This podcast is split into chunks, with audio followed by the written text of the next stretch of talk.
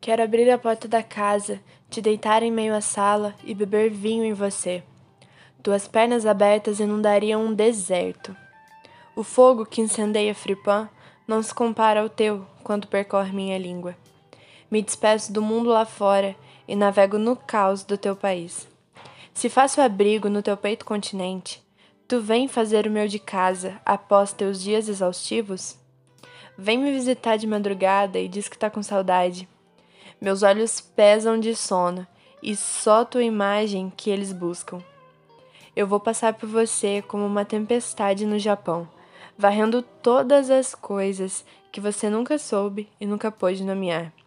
Eu vou sentar no teu sofá e com os olhos ardentes vou devorar cada pedaço das tuas certezas.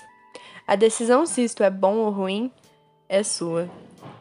Teu amor não dói porque teus dedos se entrelaçam leves com os meus. And I wanna hold your hand. Isso é o mais sincera que possa ser. Esse é Peito Continente, um dos meus poemas preferidos escritos pela WN, que é a poetisa que veio trocar uma ideia comigo hoje. Então você não sai daí, porque. Eu sou a WN e esse é o Vamos ao que Interessa.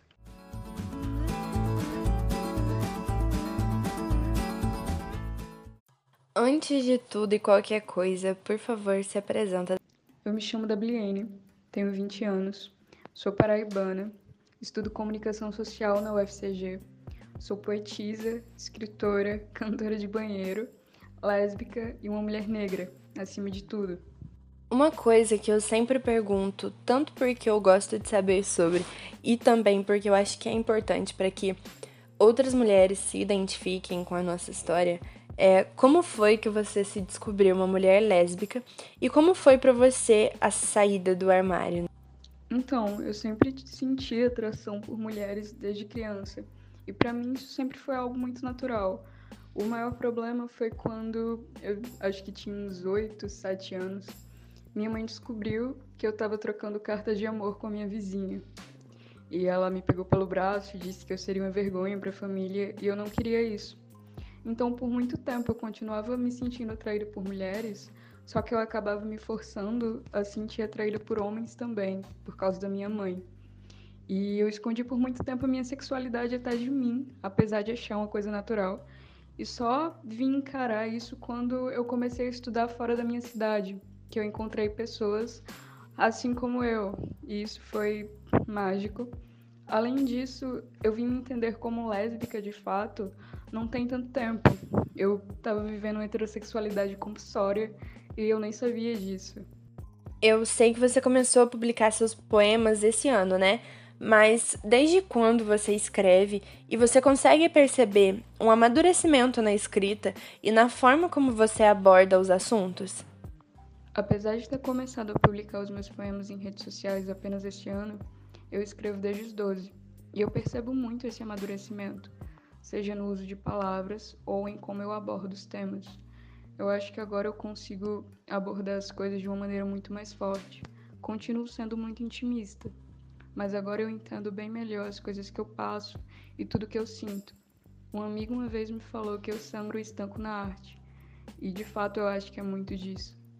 Eu gostaria de saber como é que você coloca sua vivência como mulher preta, nordestina e lésbica na sua poesia? Tipo, você sempre conseguiu colocar isso na sua escrita ou foi preciso passar por um processo de saída do armário mesmo, para você conseguir colocar isso no papel e falar não, eu sou assim e minha arte será também? Eu sempre escrevi coisas muito intimistas, mas eram temas muito diferentes dos que eu escrevo hoje. Até porque era uma menina bem mais reclusa, estava dentro do armário, isso me incomodava muito. Não tinha ninguém com quem eu pudesse conversar ou ter como espelho. Sofria bullying na escola, então os meus escritos eram sobre isso. E só após a minha convivência com mulheres negras, lésbicas, que eu fui me identificando e escrevendo sobre outras coisas. Hoje em dia eu entendo que é impossível não colocar essas vivências em tudo que eu escrevo, porque ser mulher negra já é algo muito complicado na sociedade. A gente tem que se reafirmar o tempo todo que não somos um objeto sexual, mas ser mulher negra e lésbica é estar o tempo todo sendo fetichizada. Então é impossível não escrever sobre. Como é para você ser uma mulher preta, lésbica e transformar essa vivência que muitas vezes passa longe de ser fácil em arte? Tipo, você acha que são elementos essenciais para sua escrita? Se você não fosse mulher preta, lésbica e nordestina, com certeza a sua escrita seria diferente. Mas qual a importância disso na sua arte? Os meus poemas estão totalmente interligados com as minhas vivências sejam elas de amor, de preconceito, coisas que eu passo na universidade ou coisas que eu passo no país, por ser uma mulher negra e lésbica. Simplesmente por isso e ainda parece absurdo falar sobre. E eu tenho certeza que se eu fosse uma mulher branca que morasse em Belo Horizonte, por exemplo, eu teria uma visão diferente. Sim, somos lésbicas e passamos por preconceitos, mas eu acho que cada pessoa acaba sofrendo isso de uma maneira muito particular até pela raça ou pelo seu jeito, como você se porta acaba afetando muito também. Alguns dos seus poemas me passam aquela sensação que a gente tem em momentos do dia, sabe? É, que é quando, por exemplo, a gente está viajando de carro e olha pela janela e vê o sol se pondo e sente, tipo, aquela paz. Sabe? São aqueles momentos que a gente consegue enxergar a poesia em coisas que não são escritas. E também tem as suas poesias que me remetem àqueles momentos que a gente tá com uma coisa tão ruim dentro da gente que dá vontade de gritar, de arrancar do peito, que parece que o coração tá tão grande que não cabe dentro da gente. Me conta aonde você encontra as suas inspirações, se o seu cotidiano faz parte, se você tira essa poesia de dentro do dia a dia mesmo, de dentro de você. Como acontece para você? Como é? Eu fico muito feliz em ouvir isso. Eu sempre senti que os meus poemas era como me colocar nu em praça pública com os órgãos expostos para fora do corpo, porque são coisas muito íntimas e muitas vezes dolorosas. Eu não vou mentir que só escrevo sobre poemas de amor. Tem muita angústia em tudo que eu escrevo também, porque tudo está interligado com os meus sentimentos, coisas que eu sinto, coisas que eu passo, ou até mesmo coisas que eu vi, eu posso tirar inspiração de uma série ou de um contexto que aconteceu com uma amiga minha. E eu tô sempre rabiscando, seja num bar, num guardanapo, no bloco de notas, em qualquer lugar, ou até na cadeira da faculdade. Acho que todas as perguntas acabam levando para a mesma direção, mas é porque a poesia é um negócio muito íntimo, né? Eu queria saber como é a sua relação com a poesia. Se é uma válvula de escape, se é mais como um esconderijo, um lugar em que você pode ser quem você quiser, ou se sua escrita é sinônimo de liberdade. Os meus poemas sempre foram um subterfúgio, um lugar seguro acima de tudo, porque neles eu posso ser a Dabline na essência, sem medo de julgamentos, sem medo de parecer sincera demais para machucar alguém. E isso faz com que eu me sinta muito segura e tenha uma relação extremamente íntima e apaixonada por tudo que escrevo. E todo mundo tem, né? Independente da área, aquelas pessoas que são como ícones. Quais são para você as escritoras, poetisas que você tem como referência?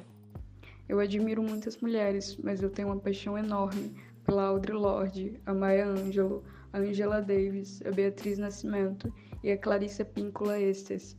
Sou completamente apaixonada pela forma que elas escrevem, Acho que escrevem de uma maneira belíssima e muito forte. E eu fico completamente baqueada toda vez que leio qualquer coisa delas. Eu já agradeci a WN antes, mas eu vou agradecer de novo, porque com certeza esse foi um debate que acrescentou muito aqui no Interessa e no que a gente está produzindo durante esse mês, né? E queria dizer que a poesia dela é linda, é inspiradora e vai contribuir muito mesmo para um gosto mais artístico e mais sapatão. E eu queria convidar vocês para irem lá no Medium procurar as poesias dela, porque ela tem várias poesias. E eu já li uma, né, a Peito Continente, que foi com a qual eu abri esse episódio. E ela vai terminar restando outra poesia. O título desse poema é Corpo Fervente, Cerveja Gelada. Há várias noites sonho com você nua em cima da mesa de um bar em sobressalto te devoro como um animal ensandecido. Teu gosto passa fervendo pela minha língua. Minhas mãos estalam contra as tuas coxas, como se ali estivéssemos apenas você e eu, e não mais os olhos ferinos que passeiam nossos corpos, enquanto teu gozo escorre pela minha boca gelada de cerveja.